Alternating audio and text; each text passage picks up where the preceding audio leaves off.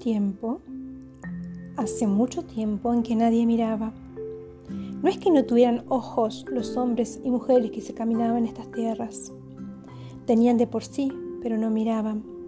Los dioses más grandes, los que nacieron en el mundo, los más primeros, de por sí habían nacido muchas cosas sin dejar mero clarito por qué o para qué, o sea, la razón o el trabajo que cada cosa debía de hacer o de tratar de hacer porque de cada cosa tenía su porqué, pues sí, porque los dioses que nacieron en el mundo, los más primeros, de por sí eran los más grandes, y ellos sí sabían por qué o para qué de cada cosa. Eran dioses, pues. Pero resulta que estos dioses primeros no muy se preocupaban de lo que hacían. Todo lo hacían como fiesta, como juego, como baile.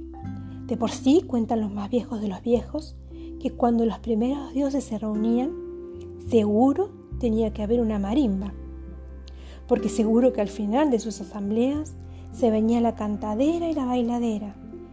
Es más, dicen que si la marimba no estaba en la mano, pues nomás no había asamblea. Ahí se estaban los dioses, rascándose nomás la barriga, contando chistes y haciéndose travesuras. Bueno, el caso es que los dioses primeros, los más grandes, nacieron en el mundo, pero no dejaron claro el por qué o el para qué de cada cosa. Y una de estas cosas eran los ojos. ¿Acaso habían dejado dicho los dioses que los ojos eran para mirar? No pues. Y entonces, ahí se andaban los primeros hombres y mujeres que acá se caminaron a los tumbos, dándose golpes y caídas, chocándose entre ellos y agarrando cosas que no querían y dejando de tomar cosas que sí querían. Así como de por sí hacían mucha gente ahora que toma lo que no quiere y hace daño y deja de agarrar lo que necesita y le hace mejor, que anda tropezándose y chocándose unos con otros. O sea que los hombres y mujeres primeros sí tenían unos ojos, sí pues, pero no miraban. Y muchos y variados eran los tipos de ojos que tenían los más primeros hombres y mujeres.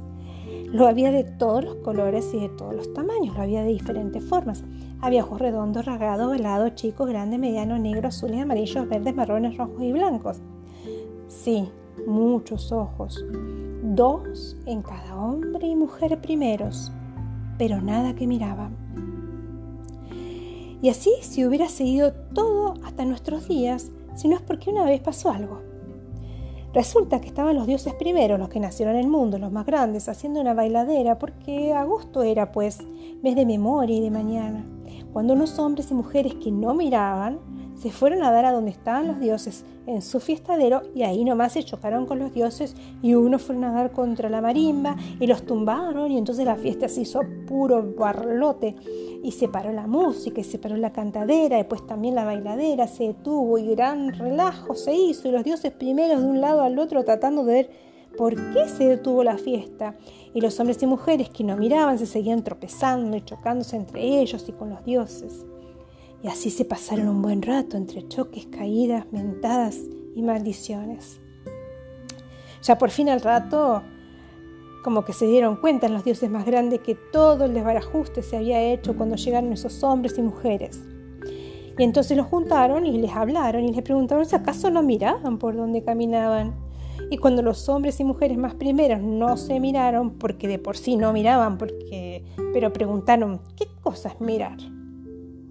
entonces los dioses que nacieron en el mundo se dieron cuenta de que no les habían dejado claro para qué servían los ojos, o sea, cuál era su razón de ser su por qué y su para qué de los ojos. Y ya les explicaron los dioses más grandes a los hombres y las mujeres primero qué cosa era mirar, y les enseñaron a mirar. Y así aprendieron estos hombres y mujeres que se puede mirar al otro, saber qué es y qué está y qué es otro. Y así no chocaron con él, ni pegarlo, ni pasarlo por encima, ni tropezarlo. Supieron también que se puede mirar dentro del otro y ver lo que siente su corazón. Porque no siempre el corazón se habla con las palabras que nacen de los labios. Muchas veces habla el corazón con la piel, con la mirada con pasos se habla. También aprendieron a mirar a quien mira mirándose, que son aquellos que se buscan a sí mismos en las miradas de los otros. Y supieron mirar a los otros, que los miran mirar. Y todas las miradas aprendieron los primeros hombres y mujeres. Y lo más importante que aprendieron es la mirada que se mira a sí misma y sabe y se conoce. La mirada que se mira a sí misma mirando y mirándose. Que mira caminos y mira mañanas que no se han nacido todavía. Caminos aún por andarse y madrugarse por parirse. Este es un relato de Eduardo Galeano y eh, lo quise traer a Cambalache por esta sensación que, tengo, que tenemos, lo que estoy vibrando en, lo que, en la gente que me rodea, en la vibración que están dando, esta sensación de que hay un misterio del cual nos falta información, ¿no? Qué lindo sería que viniera alguien como estos dioses primeros que crearon el mundo a decirnos el por qué y el para qué de ciertas cosas que no entendemos que nos pasan. Y esto es lo mágico de este cuento, ¿no? En este cuento se hace alegórico el tema de no saber esos primeros hombres para qué eran los ojos. Y a veces compartiendo con astrología, con palabras, con amigos, con madres, con padres, con hijos, uno muchas veces se pregunta por qué, qué sentido tienen algunas cosas. Y qué privilegio sería tener esta información que tuvieron a mano estos primeros hombres del cuento, ¿no? El por qué y el para qué de los ojos. Que simplemente nadie les había enseñado para qué servían.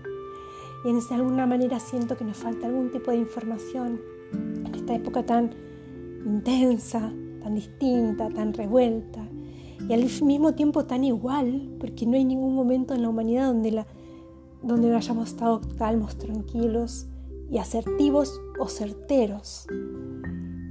Entonces este cuento de Galeano, la historia de las miradas, me pareció como esa manera de afinar, ¿no? Esta sensación de que falta un poquito de información.